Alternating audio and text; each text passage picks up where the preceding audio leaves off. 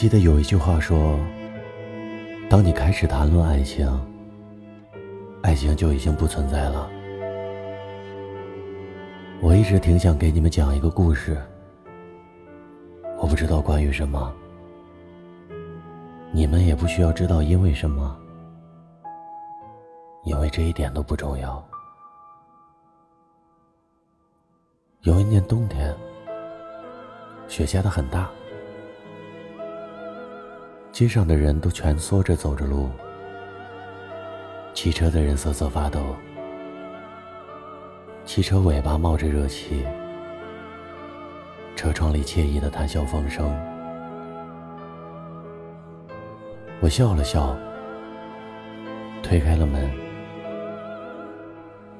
直到现在我才知道，因为这一个选择，让我的人生有了新的轨迹。有了一个新的世界，就这样，一个在普通家庭的普通人，因为一个女孩子过着不普通的日子，并不普通的生活，日复一日也不觉枯燥，不觉乏味，时间倏忽过去。不觉日夜，我知道人和人之间隔阂和分歧是绝对的。沟通的本质就是妥协，寻找一个双方都能接受的方案。所以慢慢我学会了忍让，学会了迁就，学会了包容。因为我，因为我知道人对待分歧的诚恳，对于沟通的努力，对于彼此之间的感恩，才构成了两个人之间最有意义的情感。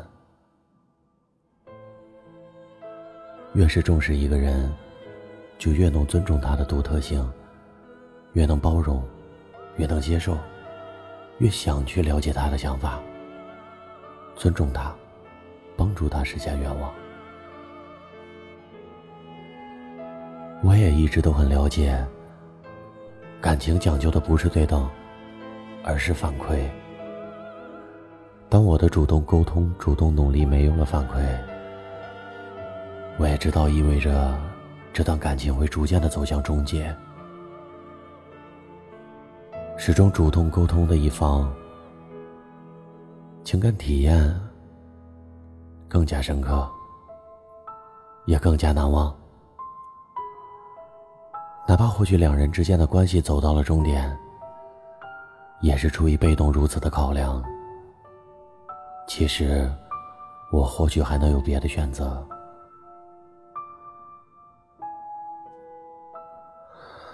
其实每个人都要懂，慢慢的懂得相处是两个人的事情。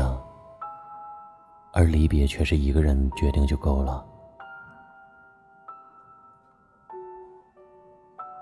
往后的一日、一周、一月，哪怕是一年，或许是煎熬，让我无所适从，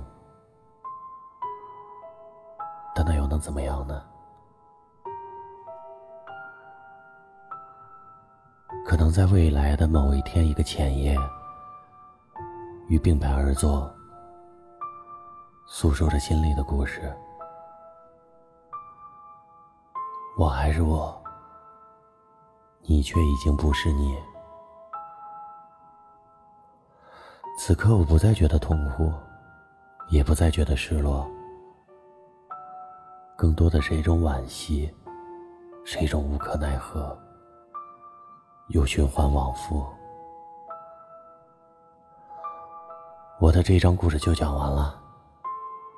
数你为轻，数我为重。